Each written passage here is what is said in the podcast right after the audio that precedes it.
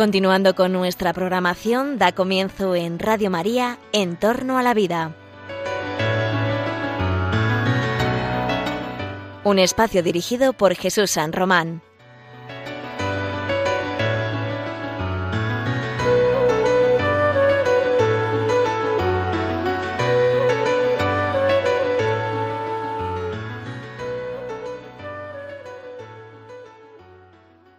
Buenas tardes, queridos oyentes de Radio María. Os saluda hoy, ya iniciando un mes, el mes de septiembre, eh, para la mayoría finalizando el verano. Os saluda José Carlos Avellán en este tu programa de Radio María En torno a la vida.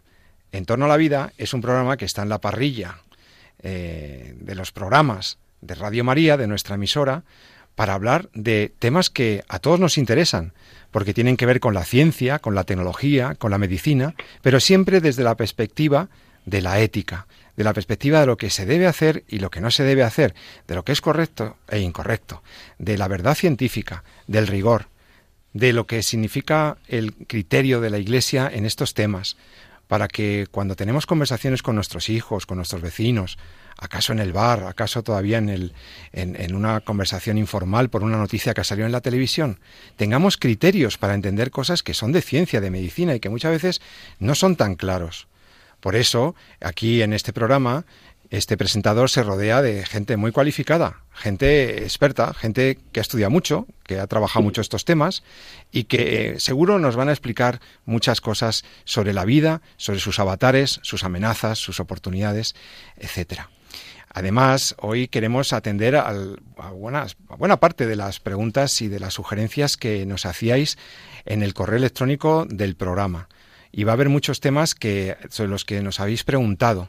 Vamos a intentar contestar a esas preguntas y esas sugerencias de tratamiento de temas con la ayuda de los compañeros que me acompañan aquí en, Cuatro Vientos y, y también por el teléfono. En primer lugar, saludo a mi querido compañero y director de este programa, el profesor médico profesor universitario, don Jesús San Román. Querido Jesús, buenas tardes otra vez. ¿Qué tal estás? Pues muy bien, ¿qué tal todos? Encantado de nuevo de estar hablando con vosotros sobre estos programas. Hoy vamos a, hoy vamos a, si siempre atendemos las peticiones de nuestros oyentes, hoy lo vamos a hacer incluso de manera mucho más puntual, porque vamos a contestar a preguntas muy interesantes que nos han hecho y que, que seguro que si se lo ha hecho esta persona eh, o este grupo de personas, seguro que también le interesa al gran público que nos escucha, a los miles y miles de personas que escuchan este programa. Pero mm, por si la presencia de Jesús San Román, médico, no fuera suficiente, como estos temas de la bioética tienen complejidades, e implicaciones filosóficas, teológicas, de doctrina social de la Iglesia, etcétera, tenemos la suerte de que está aquí en, en, Madrid, en los estudios de Radio María, el padre Rafael Amo, Rafael Amo Usanos, profesor universitario también. Tened en cuenta que el padre Rafael es doctor en teología, doctor en filosofía y doctor en bioética. Se ha estudiado mucho de los temas de la, bioética. En la Universidad Pontificia de Comillas, él es el director de la Cátedra de Bioética de esta Universidad Pontificia de Comillas en Madrid. Por lo tanto, también él es un especialista en los temas de la bioética. yo recuerdo cuando defendió eh, su tesis doctoral en la Universidad Rey Juan Carlos sobre los temas de la biofilosofía, cómo él conseguía integrar todos los elementos de la filosofía, de la doctrina moral, etcétera, en, una, en, un, trabajo impresionante. Y ahora, pues desde hace algunos años, dirige esta cátedra en la Universidad de Comillas. Querido Rafael, buenas tardes y bienvenido a Entorno a la Vida. Muy buenas tardes y muchísimas gracias por la invitación. Es un placer poder estar aquí, poder eh, ayudar a, a, todas las personas, a todos los oyentes, pues a clarificar y a entender este mundo complejo que, que, es, que es la bioética. Pues fijaos, queridos oyentes, uno de los temas recurrentes de, este programa, porque no deja de ser un topic, ¿no? un asunto importantísimo, ha sido en varios programas el tema del aborto, el aborto provocado. Eh, el aborto con, en todas sus implicaciones han sido estudiadas en este programa. Y recuerdo que hace unos meses dábamos las cifras que el propio Ministerio de Sanidad había publicado sobre los abortos provocados en España, abortos voluntarios, el censo que hace el Ministerio de Sanidad, esas cifras oficiales, que eran unas cifras que nos parecían eh, espantosas, eh, superando los 100.000 abortos eh, al año. Y, comentando este tema, nosotros en el programa dijimos que era 100.000 abortos era una cifra absolutamente inaceptable, que era una situación social, moral de las familias, que había vidas humanas, pero un, oyente nos, nos, nos, reprochaba, entre comillas, nos decía, oye, pero estamos ante una cifra de abortos inaceptable, ¿cómo es posible que habléis de, cifra inaceptable? Eh, a ver, eh, ¿es que puede haber algún número de abortos voluntarios que sea aceptable? Bueno, yo creo que merece que el director del programa aclare eh, esto de las cifras de aborto inaceptables, ya que nuestro oyente nos pide una clarificación sobre ello. Jesús, venga, empieza tú si quieres. No, muy bien, muy bien. Sí, yo, creo que es bueno también eh, clarificar, aunque no creo que ninguno de nuestros oyentes tengan dudas respecto a, la posición que venimos manteniendo sobre el tema del aborto desde que empezamos el programa, hace ya casi eh, cinco años, ¿no? Y de hecho yo creo que desde estas zonas hemos dicho muchas veces, hemos defendido al, no ya no ya al feto, sino al embrión, ¿no? Como uno de nosotros, eh, humano faz, ¿no? Decíamos muchas veces, ¿no? Uno de nosotros hemos defendido eh, su entidad como ser humano desde el momento de la, de la concepción, ¿no? Y por tanto, es verdad lo que en el fondo lo que dice eh, este oyente y, es, y habría que verlo así en ese, en ese lado positivo, ¿no? No hay cifras aceptables del aborto, lo hemos dicho muchas veces también en las ondas, la mejor ley del aborto es la que no existe.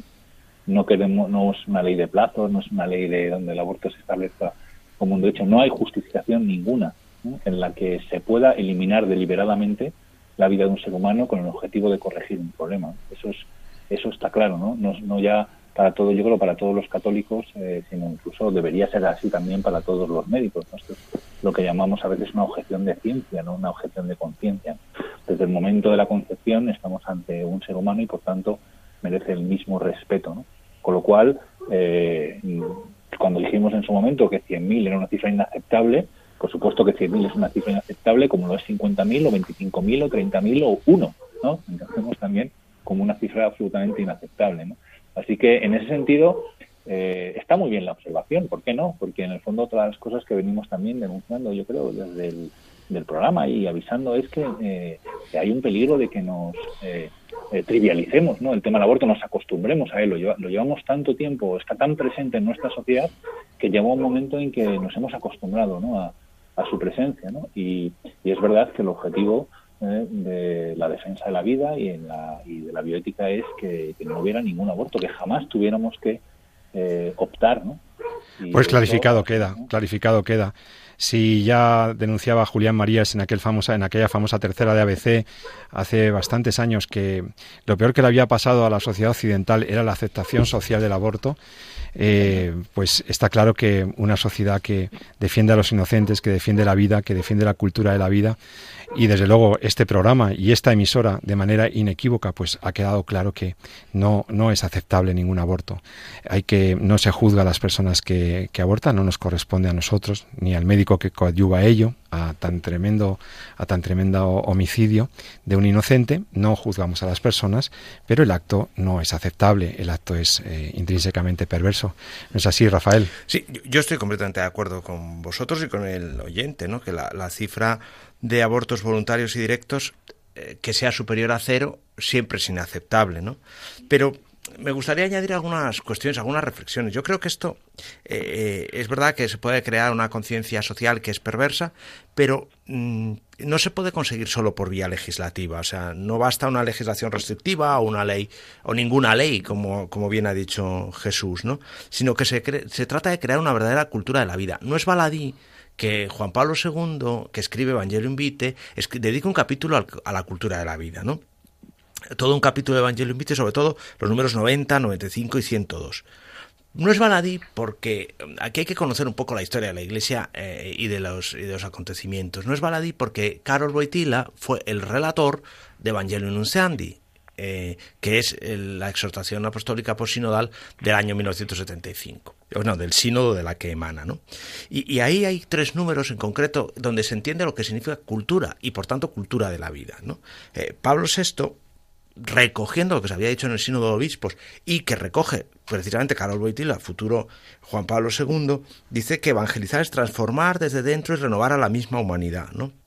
Y dice que hay que transformar por los criterios de juicio, los valores determinantes, los puntos de interés, las líneas de pensamiento, las fuentes inspiradoras y los modelos de vida, que estén en contraste con, eh, la palabra de Dios y con, y con el mensaje de la Iglesia.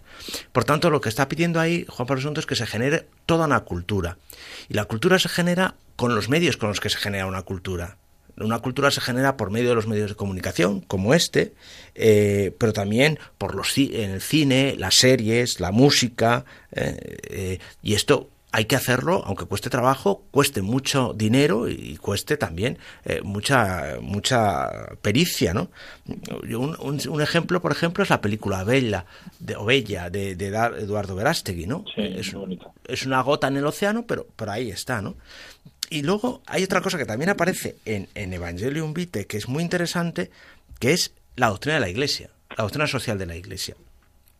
Eh, eh, porque si queremos generar una cultura de la vida que haga inaceptable cualquier cifra de aborto superior a cero, pues hay que generar las condiciones que ayuden en esta tesitura a no solo a no abortar, sino a generar vida, ¿no? Eh, hay un ejemplo que a mí me llama mucho la atención, que es un poco también de historia de la Iglesia. En el año 1952 se celebró en Barcelona el Congreso Eucarístico y, que todos nos acordamos de él por el Cantemos al Amor de los Amores, pero bueno, hizo bastantes más cosas, ¿no? Y, es que con motivo de este congreso, eh, el propio el patronato se generó por parte del obispado un patronato de viviendas de congreso eucarístico para eh, generar viviendas de uso social. Yo creo que se podrían actualizar estas cosas, por ejemplo, es decir, eh, em, entre la playa de razones que hay para que no haya más hijos está el problema de la vivienda. O sea, las viviendas son pequeñas y las viviendas grandes son caras. no se puede mantener tener una familia de tres, cuatro hijos en esas condiciones, ¿no? ¿Hasta qué punto no se podría hacer eh, cooperativas católicas, que es una cosa muy católica lo de las cooperativas, desde los años 50, o otro tipo de promociones que faciliten vivienda barata y grande eso es, un ejemplo, por ejemplo, pero bueno, de la propia historia, ¿eh? o sea, que no es que yo esté aquí inventando nada, que nada que no ha hecho la Iglesia ya. Cosas de estas yo creo que facilitarían la cultura de la vida, que es la que haría socialmente inaceptable eh, eh, y, rompería pues ese, drama de que se ha aceptado el aborto como algo normal, ¿no? Pues, fíjate que, yo suscribo lo que dices y, y, yo creo que es fundamental. Hablar de la cultura de la vida es algo que venimos, yo creo que insistentemente, prácticamente en todos los programas, utilizando como, eh, como común denominador. No voy a recordar la frase con la que termina siempre, bueno, que luego la recordé, ¿no? La frase con la que termina siempre Pepe eh, el, programa, ¿no? De ama la vida y defiéndela, ¿no? Y en el fondo es, es precisamente eso. Vemos en, en el inicio de la vida en relación al aborto, pero no también solamente en el aborto, sino también en relación a las técnicas de fecundación in vitro, por ejemplo, o de la investigación con embriones, etcétera hemos eh, o se ha conseguido deshumanizar todos esos primeros meses de nuestro desarrollo en el vientre de nuestra madre, ¿no? Desde el minuto, desde el primer segundo hasta el momento del parto, ¿no? Hemos conseguido o se ha conseguido por intereses precisamente de, la cultura de la muerte el conseguir que en esos nueve meses de desarrollo prácticamente no se hable del ser humano. ¿no? Eh, les hemos puesto 200 nombres. Hemos hablado de preembrión, hablamos de embrión, hablamos de feto, etcétera. Pero cuesta mucho que hablemos de persona, de ser humano. ¿Por qué? Porque el deshumanizar esa primera etapa de nuestra vida es la que nos va a permitir después poder jugar con ella, poder manipularla, poder investigarla, eh, poder crear, incluso como se venía en algunas noticias últimamente, se decía que ya se están creando embriones, ¿no? Ya no hemos entrado ya no en la fase de investigación, sino en la fase de crear, ¿no? Ya nos permitimos el lujo de crear embriones. Y eso es precisamente eh, lo antagónico, ¿no? A entender los primeros momentos de nuestro desarrollo como la vida de una persona humana. Oye, y además había una también alguna reflexión de algún oyente en este tema que se refería a la, al informe MATIC, este del que hablamos, del Parlamento Europeo, cuando en la Eurocámara, donde están los parlamentarios europeos hablando, reciben un informe de un, eh, de un eurodiputado, una propuesta para que se tramite, en el que se está reivindicando otra vez el aborto como un derecho humano.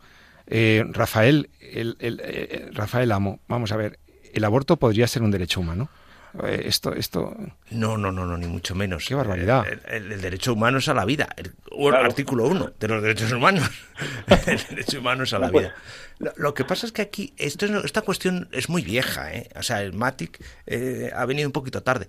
Porque esta cuestión ya fue causa de uno de los paradójicos silencios de Pío XII Pío XII, en el famoso radiomensaje del año 1942, de la Navidad, eh, se adelantó a la declaración del año 48 y formuló... A la Declaración de Derechos Humanos de la ONU. Sí, a la Declaración de Derechos Humanos de la ONU, perdón, lo estaba dando por, por obvio. Eh, y, luego eh, se adelantó, pero luego llegó el momento de la firma y la Santa Sede se, parece que, se, que guardó un poco silencio y se retractó. Y es que aquí hay unos estudios interesantísimos del Padre Santo Diego, de la Compañía de Jesús, eh, en la que eh, eh, eh, puso de manifiesto que es que ese, ya en el momento de, la de, los, de las negociaciones entre los bloques para la, realización, o sea, para la elaboración de esa declaración, hubo una tensión entre los grupos de orden soviético, digamos, y los de, los, de los aliados.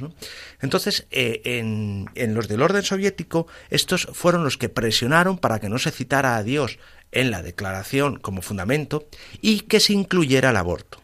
Entonces. O sea, a ver si lo entiendo. Los países alrededor del bloque soviético estaban intentando que en la Declaración de Derechos Humanos de 1948 se incluyera el derecho al aborto. Y se quitara la palabra Dios. Y se quitara la palabra Cualquier fundamento trascendente de los derechos humanos. Efectivamente. Entonces, lo que se consiguió en la negociación fue eh, eh, precisamente que, bueno, se, se aceptó que no se citara a Dios como fundamento trascendente y a cambio se logró que no se incluyera el aborto. Y esto Pío XII lo manejó con la diplomacia. Claro, entonces la diplomacia vaticana, que siempre ha sido muy diplomática, entonces vio ese, ese problema y al final, al principio mantuvieron ese silencio y luego al final decidieron aceptar eh, los derechos humanos eh, porque no incluían directamente el aborto.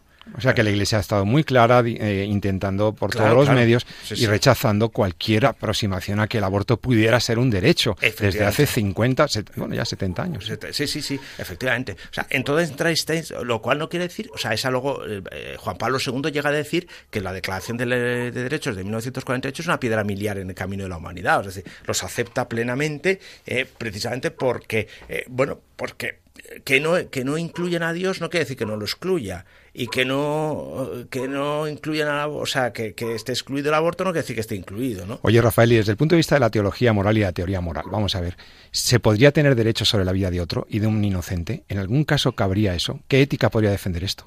Bueno, en ninguna. Fíjate hasta el punto de que el Papa, eh, el Papa Francisco ha modificado el catecismo en la enseñanza de la Iglesia eh, y, ha, y, ha, retirado la pena de muerte. Como, O sea, precisamente por eso, porque la Iglesia, el dogma avanza por profundización. O sea, vamos a ver, eh, eh, esto es como una linterna. Si, si tú tienes una linterna alumbrando al techo, muy pegada al techo, alumbras muy poco. Cuanto más la bajes, más, más, se ilumina, ¿no? Pues así avanza el dogma. El dogma avanza por profundización en sí mismo, no, no, no, por, no por salirse de él. Entonces, claro.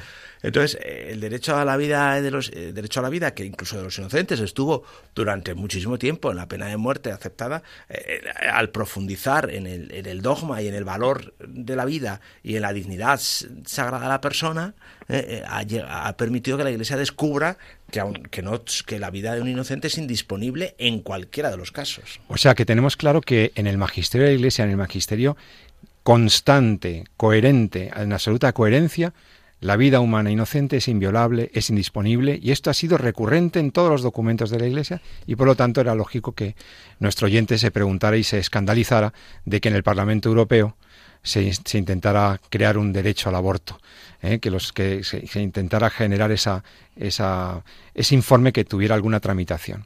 Todavía había una última pregunta sobre los... Sí, sí, sí.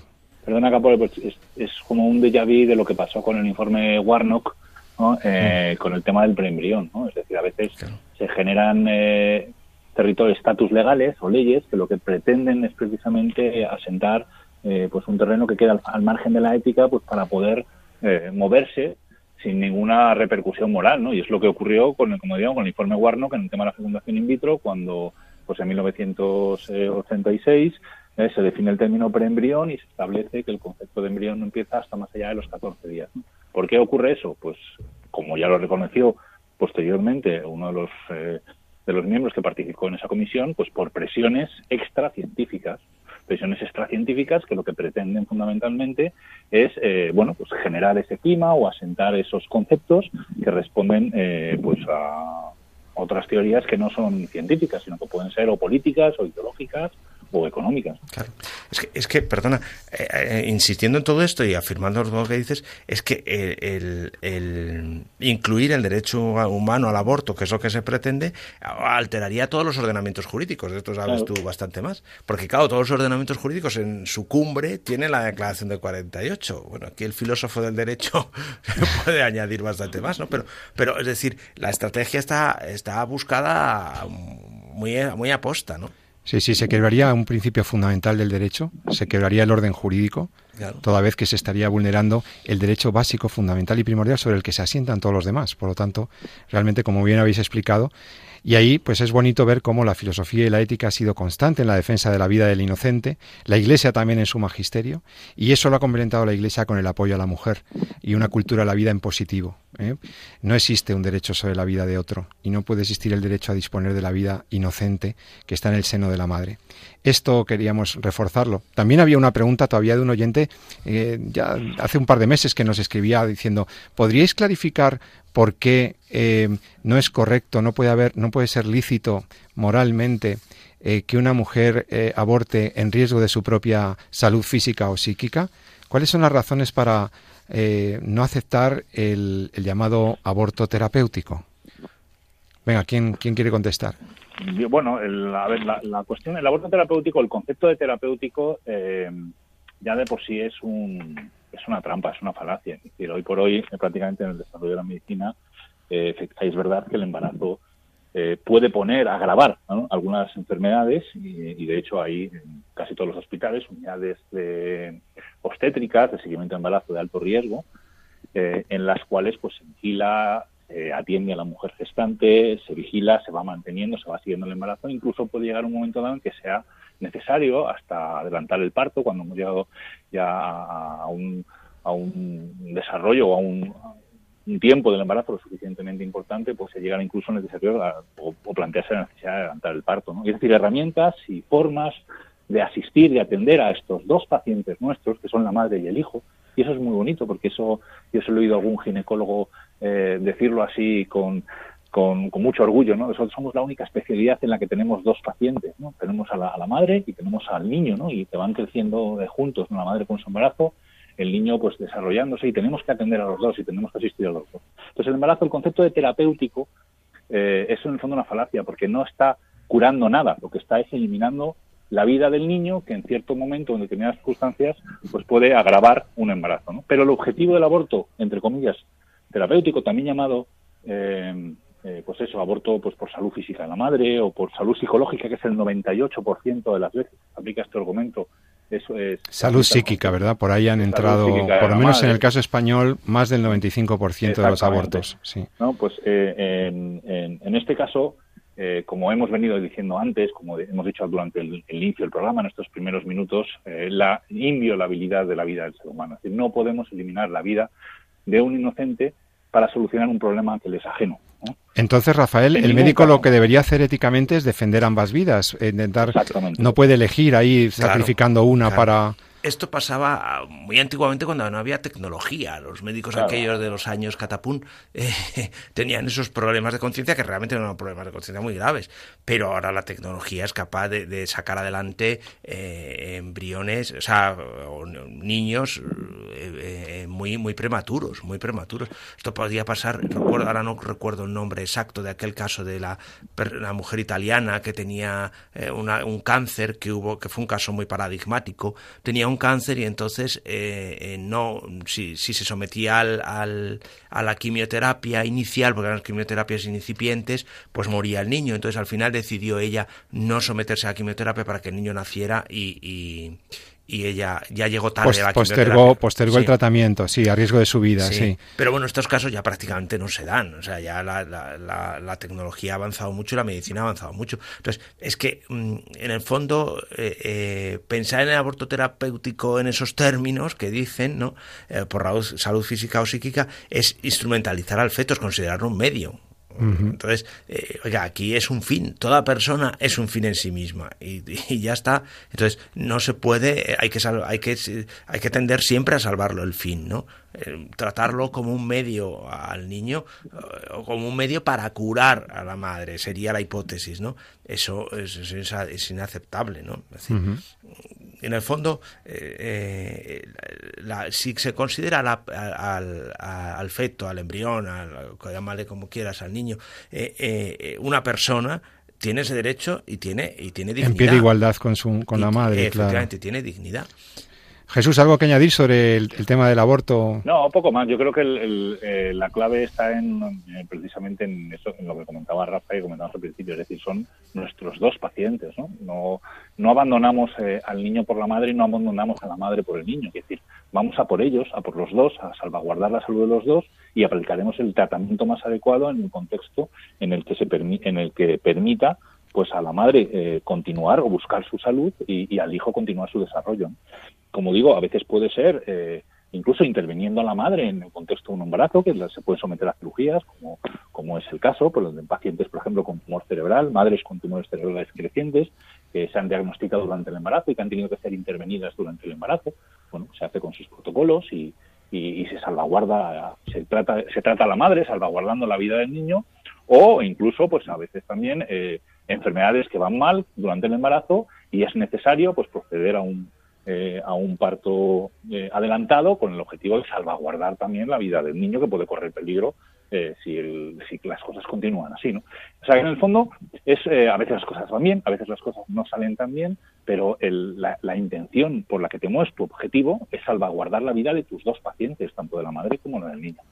Y aunque sea completamente excepcional en la medicina, digamos, de nuestro entorno, la medicina occidental, y aunque en todo caso tampoco sería exigible a una madre un eh, un comportamiento heroico, ¿no? Es decir, los, los comportamientos que llamamos supererogatorios tampoco son exigibles, pero es que hoy por hoy esa circunstancia de conflicto real entre los bienes jurídicos de la, de la vida de la madre y la vida del feto es que no se da. O sea, es que la medicina lo, lo, ha ido resolviendo, lo ha ido resolviendo. Entonces, cuando eh, pues eso, cuando, cuando hay un compromiso con la vida, cuando hay un compromiso con ambos pacientes, se va resolviendo y nunca será lícito excusarse en que había un riesgo que, no digamos ya, que me ha dado una depresión o un principio de depresión por el embarazo para justificar, como hoy en día en España ocurre, el, el, aborto voluntario, ¿no? para poder excusarlo. No estaría excusado por más que legalmente esté admitido como excepción eh, para la práctica del aborto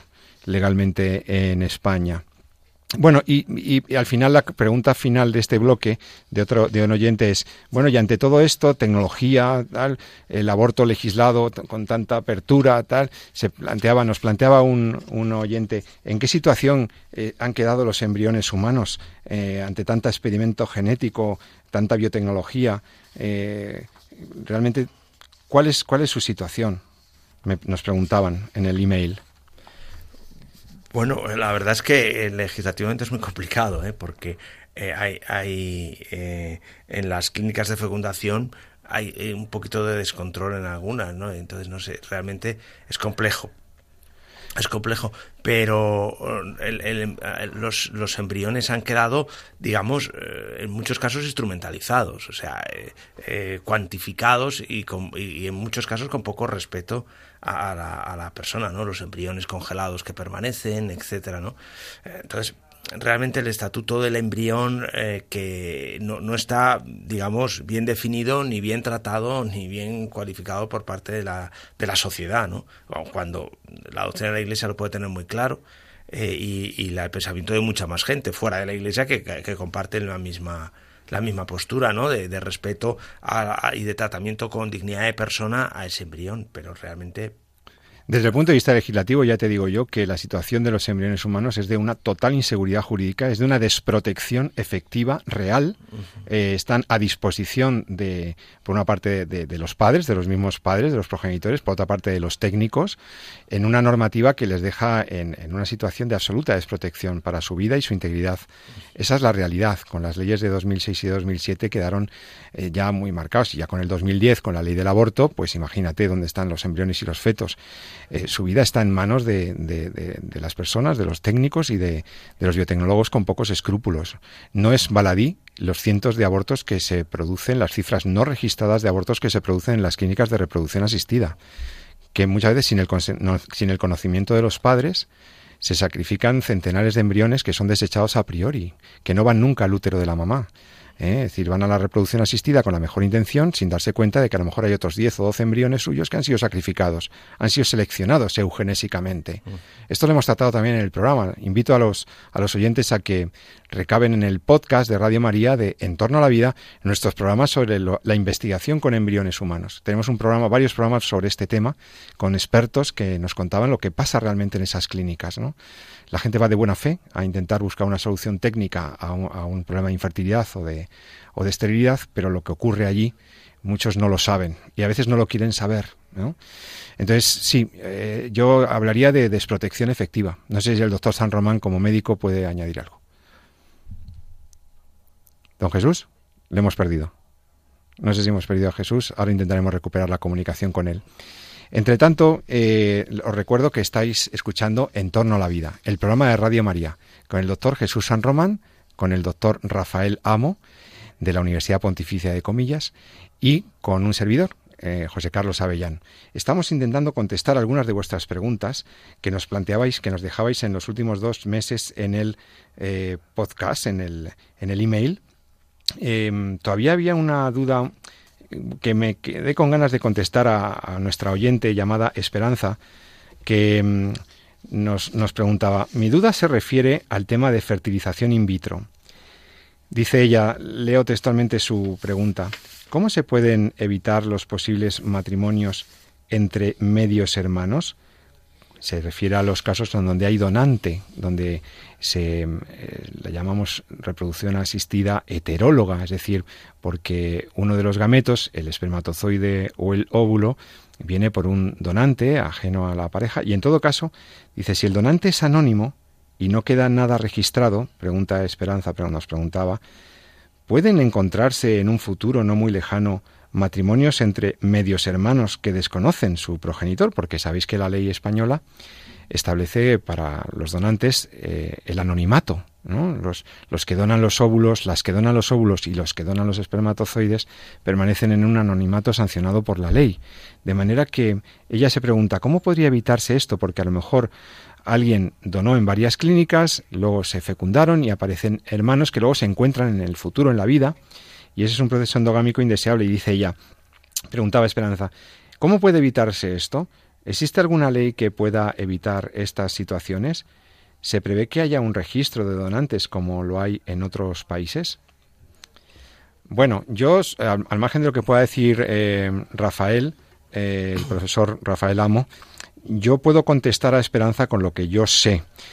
Eh, sí, efectivamente, el riesgo de endogamia en la reproducción asistida eh, existe, fue detectado pues hace una década, por lo menos, cuando proliferaron las clínicas, y además mucha gente donaba sus eh, gametos, sus espermatozoides o, las chicas los óvulos en, en varias clínicas de manera recurrente, a pesar de que la ley establece que no hay una recompensa económica, pues muchos donaban sus sus, gametos y la ley estableció una serie de cautelas y de controles. Y en la ley española de 2006 está restringida y regulada la donación, la donación de, de gametos, de, los espermatozoides y de los óvulos. Debe ser una donación altruista, debe ser, por tanto, algo gratuito, no puede haber contraprestación económica, es, eh, es, es anónima eh, se tiene que hacer con unos requisitos que establecen las clínicas y que están establecidas por la ley. Y sobre el riesgo de endogamia, entonces esto de que se pudieran encontrar medios hermanos en, la vida, pues ya la Unión Europea estableció alguna reglamentación que España acogió en su ley de 2006. Eh, a este respecto se crea con la comisión bajo los auspicios de la Comisión Nacional de Reproducción Asistida, que es un órgano que depende del Ministerio de Sanidad, pues se creó eh, el Registro Nacional de Donantes, que si no me equivoco empezó a funcionar hacia el año 2008, 2007-2008. Eh, a principios de 2008 ya se empezó a registrar, las clínicas tienen la obligación de reportar a las comunidades autónomas tanto su actividad, hay un registro de actividad, como también un registro de donantes, de donantes que quedan registrados ahí. De modo y manera que, en principio, estas, como las comunidades autónomas tienen que reportar los, los datos de actividad y los datos de, de, donantes de una manera confidencial para que, y además se limita a seis el número de donaciones que puede hacer una persona por la ley, de manera que cuando un centro tiene constancia de que un donante ya ha hecho más de seis donaciones entre diversas clínicas, debe rechazar su, su donación de, gameto. De modo que, bueno, esto es lo que más o menos establece la legislación.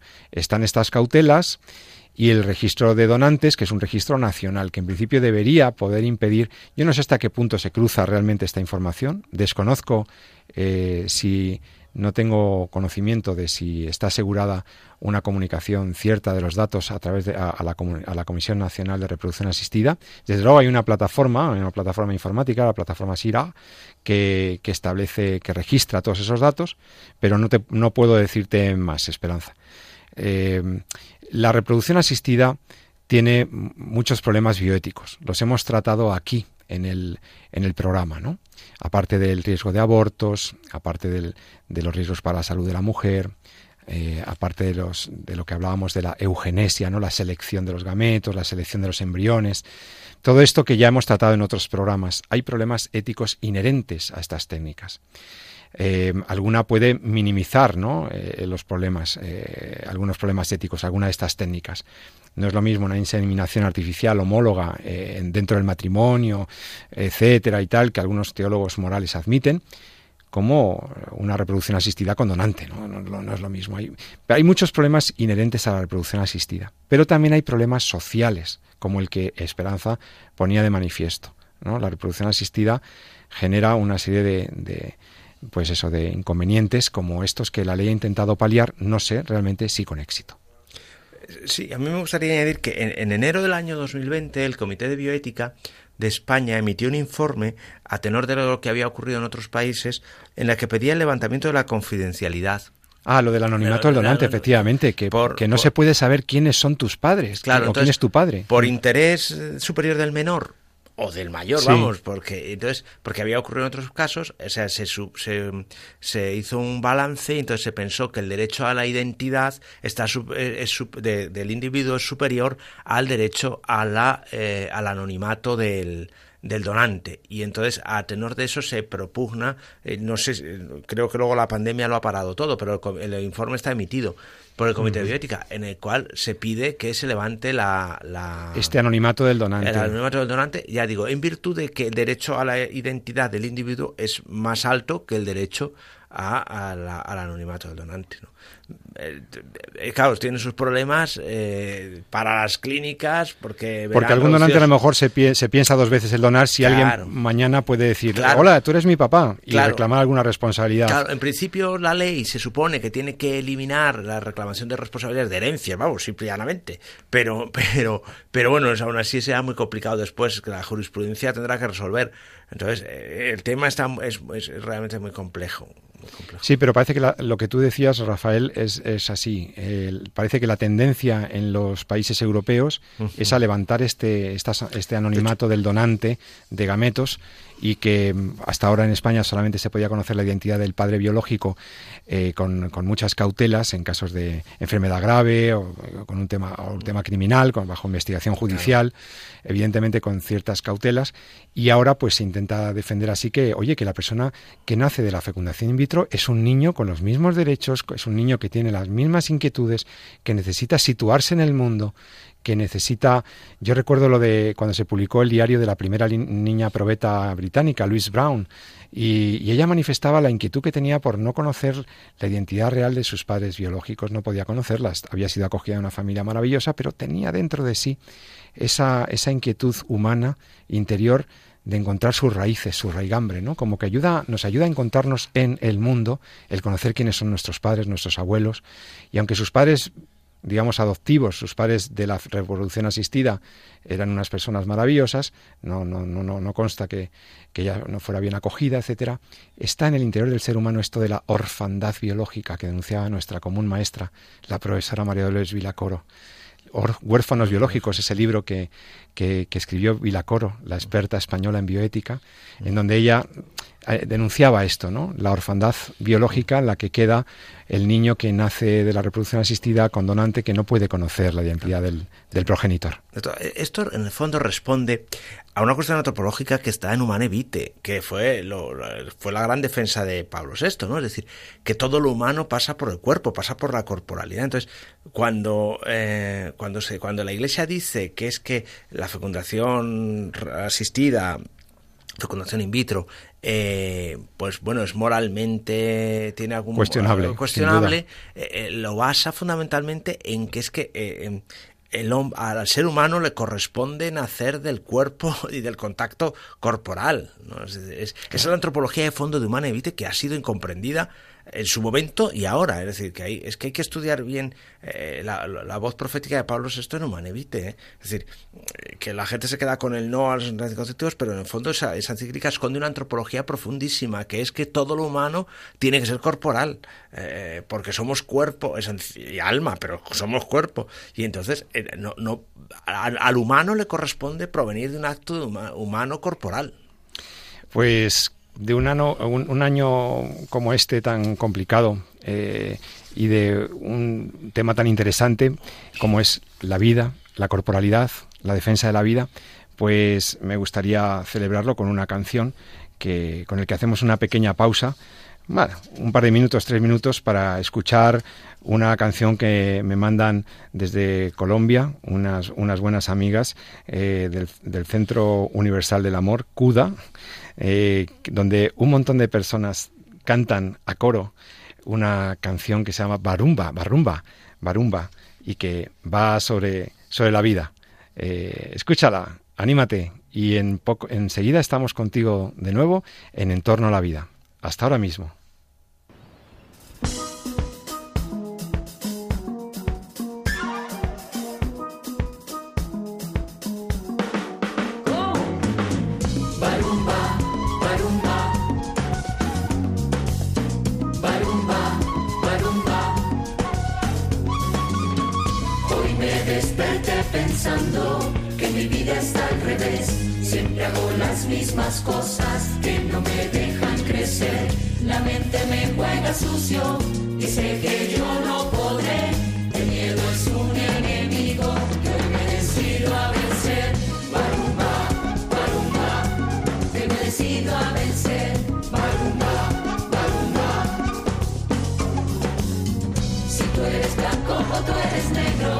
el color no nos va a importar. Si tú eres alto o eres pequeño, es lo de menos para avanzar. Si en tus bolsillos no llevas nada y tu alma se llena de dolor, no te preocupes, amigo, la solución siempre es el amor. Barum,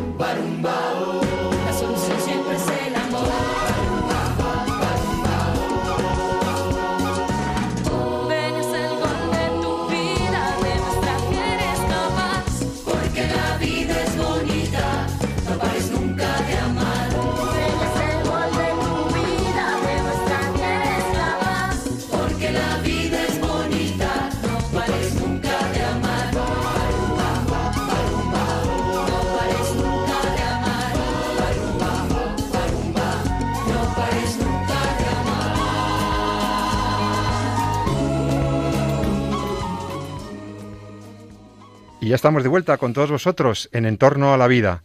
Te saluda José Carlos Avellán. Estás escuchando Radio María, el programa de la bioética, de la vida, con las preguntas de los oyentes. Hoy atendidas por el profesor Jesús San Román, director de este programa, médico y profesor universitario, y también por el profesor doctor eh, Rafael Amo, de la Universidad Pontificia de Comillas, director de la Cátedra de Bioética de esta universidad.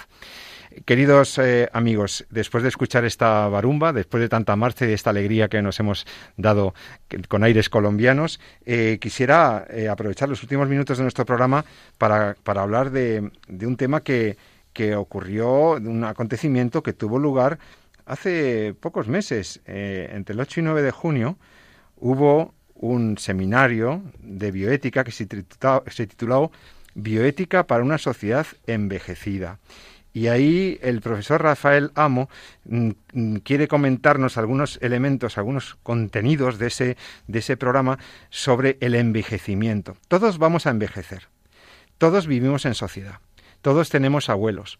Todos tenemos, o hemos tenido padres, hemos tenido abuelos y tenemos una relación, una relación como sociedad y unos deberes morales, éticos, que están en el catecismo, que están en, la, en, en los mandamientos de la ley de Dios que la pandemia ha cambiado algunos, algunas cosas y en este seminario que el profesor Rafael Amo nos va a referir ahora, se habló de cosas eh, pues de valores y de antivalores. Se habló de qué estaba ocurriendo con, con el envejecimiento y con, y con la relación con, la, con esa eh, realidad que es que la vida pasa y que afortunadamente Dios nos regala años de vida, pero que eso tiene que tener un contenido.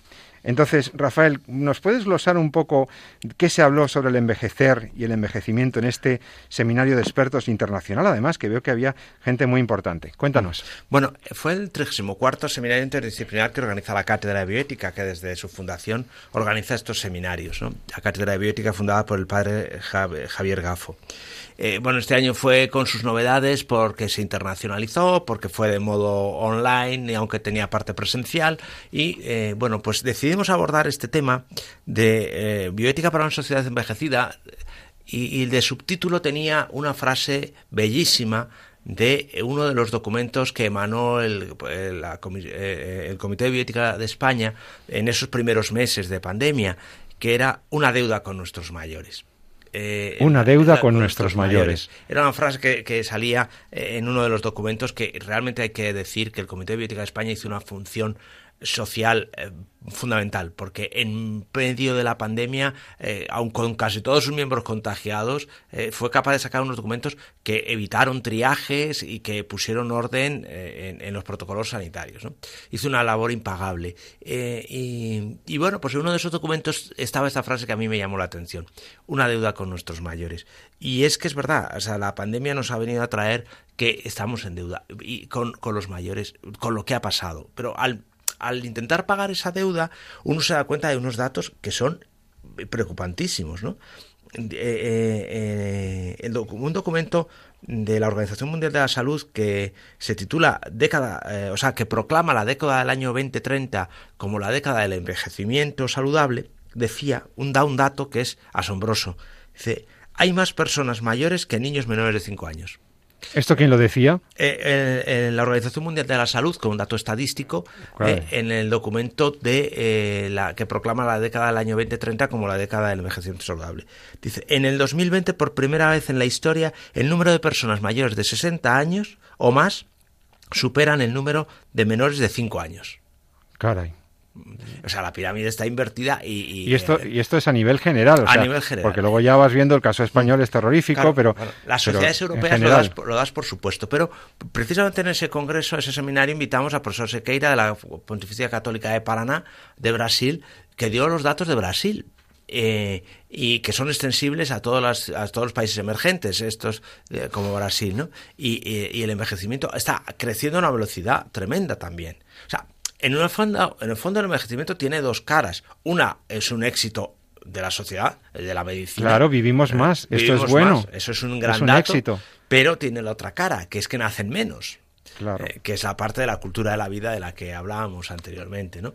Entonces, bueno, pues allí trabajamos todas estos, estas cuestiones, eh, porque, eh, bueno, ya digo, hay muchos planes para el envejecimiento, para las sociedades envejecidas, eh, que no se reducen solo a las pensiones, que cuando uno habla del envejecimiento de la sociedad piensa que no vamos a cobrar pensión, los más jóvenes, ¿no? Pero ese no es el problema solo, ¿no? El problema es que es la situación en la que se encuentran muchos mayores. ¿no? Eh, la pandemia nos ha traído a la primera plana las consecuencias de, de, de, del envejecimiento, ¿no? Imágenes, al menos en España, de los mayores muertos en soledad de sus casas, en residencias o en hospitales.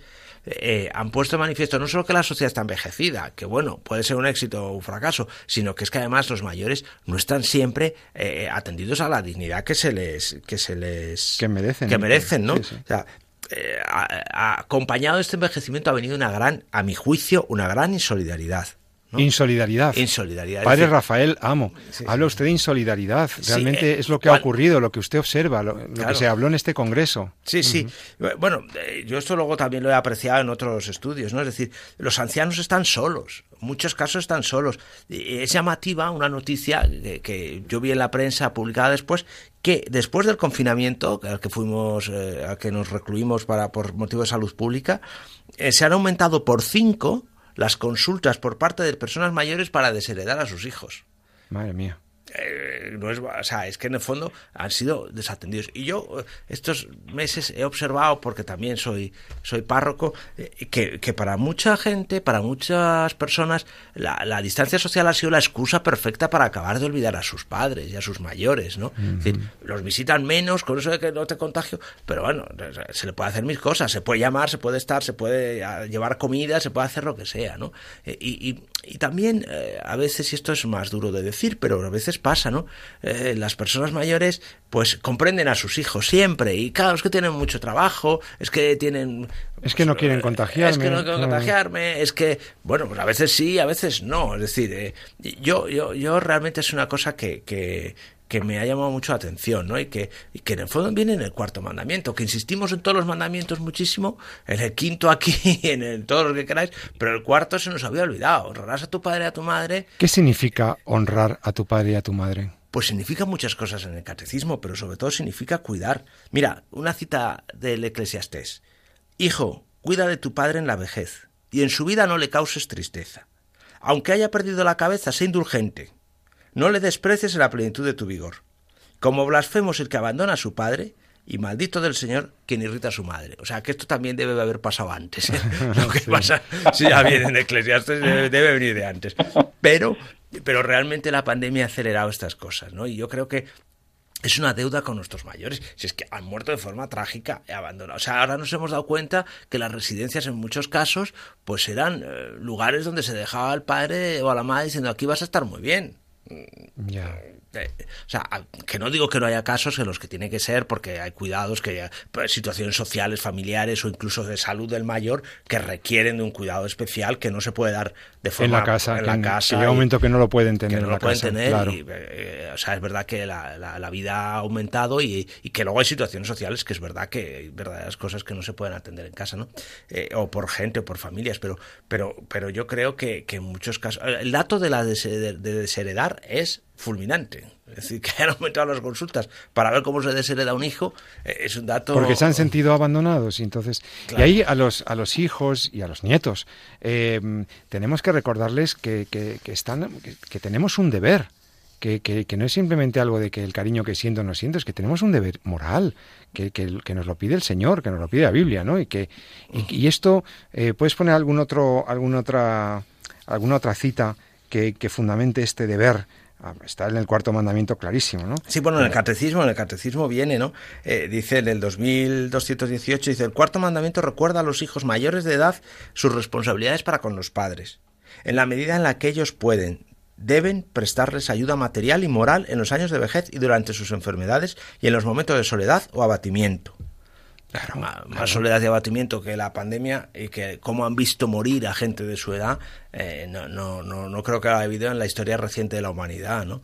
Entonces, eh, eh, pero también me gustaría insistir a los padres, a los mayores, ¿eh? que muchas veces, yo esto lo veo como párroco, escuda, salvan a sus hijos. Es que tienen mucho trabajo, es que, eh, oiga, bueno, tienen mucho trabajo, pues se va de vacaciones.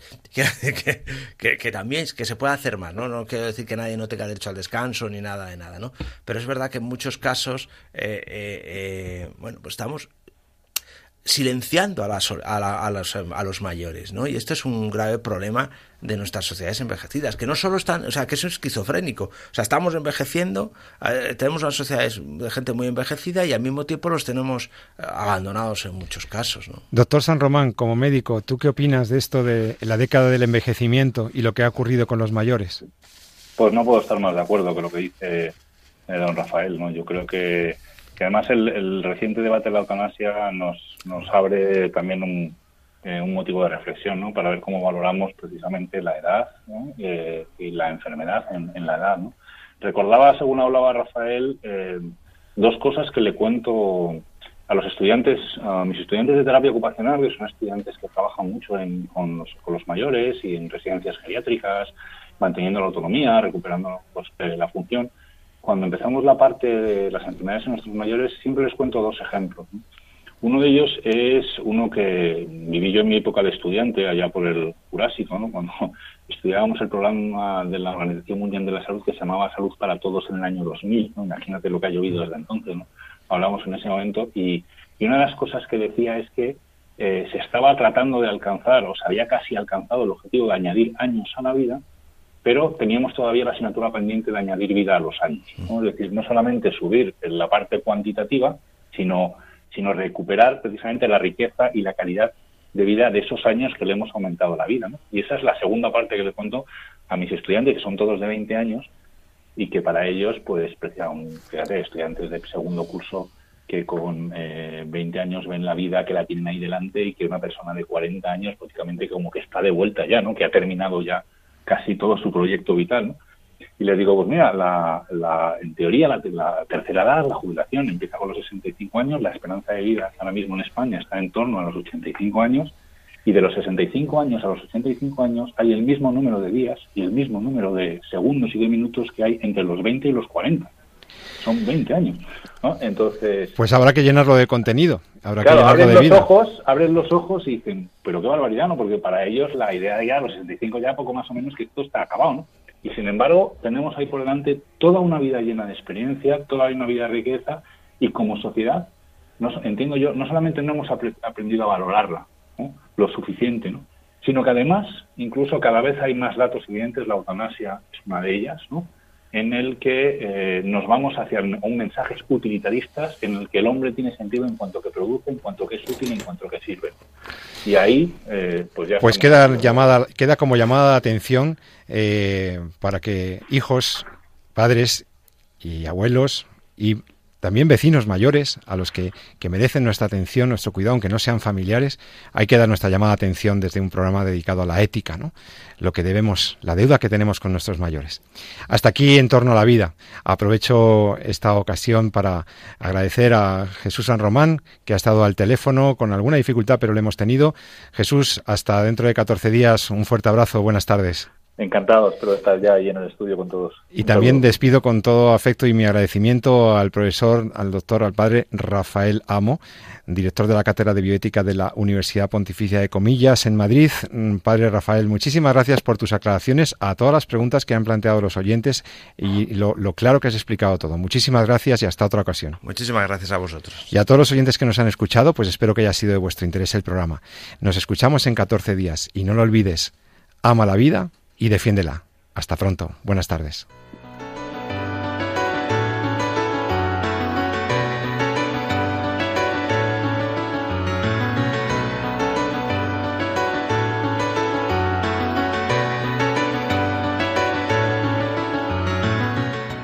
Finaliza así en Radio María, En torno a la vida.